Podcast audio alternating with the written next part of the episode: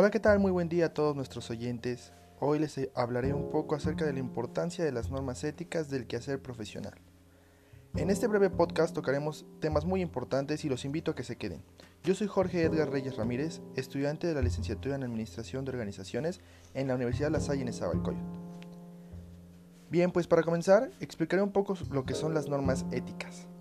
Estas sirven para regular las acciones de los seres humanos, especialmente respecto a sus efectos sobre otras personas. Una de sus características fundamentales es que son universales, válidas para cualquier sujeto ético en cualquier instante y lugar.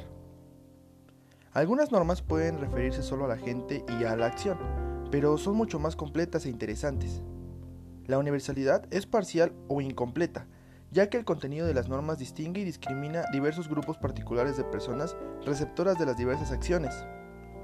La universalidad completa se refiere no solamente a los agentes causantes de las acciones reguladas, sino también a los receptores, en este caso, beneficiarios o perjudicados. Las normas valen para todos respecto a todos, y esto implica que los enunciados de las normas solo puedan referirse a cada ser humano en abstracto, independientemente de sus características particulares que le encuadrarían en algún grupo subconjunto de la humanidad. Por otra parte, la ética en el quehacer profesional se refiere al conjunto de normas o principios por los cuales debe regirse una persona en el ámbito laboral. Este factor trata de abarcar los parámetros y actividades que se realizan en las diferentes profesiones. Trata de establecer conciencia de responsabilidad en la ejecución de la profesión mediante los valores que tiene cada persona. Para que una persona tenga ética profesional, es fundamental que goce de una naturaleza o personalidad que restaure el sentido de responsabilidad en cada individuo para un mejor rendimiento.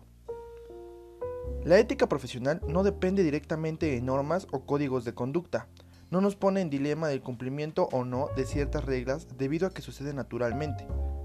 El comportamiento de la ética es totalmente libre y responsable de las consecuencias que pueda llegar a tener, independientemente de las buenas intenciones. Muchas personas faltan a la ética porque con frecuencia llevan sus problemas a su lugar de trabajo. Entonces, yo les pregunto amigos, ¿de qué sirve tener un título universitario o un puesto si haces tu trabajo con desinterés y sin vocación, pensando que todo el mundo tiene la culpa de tus problemas? La ética profesional es de cumplimiento obligatorio con nuestro ser, un principio inviolable, una lealtad que no se puede abandonar ni defraudar para que se llegue a ser mejor persona con más principios y conocimientos. Cuando se actúa con ética profesional, significa que se ha logrado integrar el quehacer diario con la vida cotidiana. La vocación tiene mucha importancia para que asumamos ese compromiso laboral.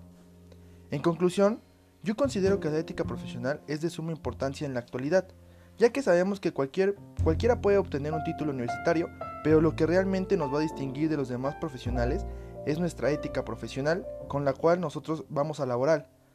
Algunos pensarán que dependiendo de cada profesión será más importante la ética profesional que en otras carreras. Es decir, no es lo mismo que un médico cirujano actúe sin ética profesional, poniendo en riesgo tu vida o la de los demás, a que un futbolista falle con su ética laboralmente hablando, ya que en este último no está en riesgo la vida de nadie. Sin embargo, desde mi punto de vista, toda persona que ejerza una profesión debe tener una responsabilidad moral y respeto hacia su profesión, mostrando los valores que adquirió durante su formación académica y personal. Bueno amigos, pues esto fue todo por hoy, espero les haya gustado. Muchas gracias por su tiempo.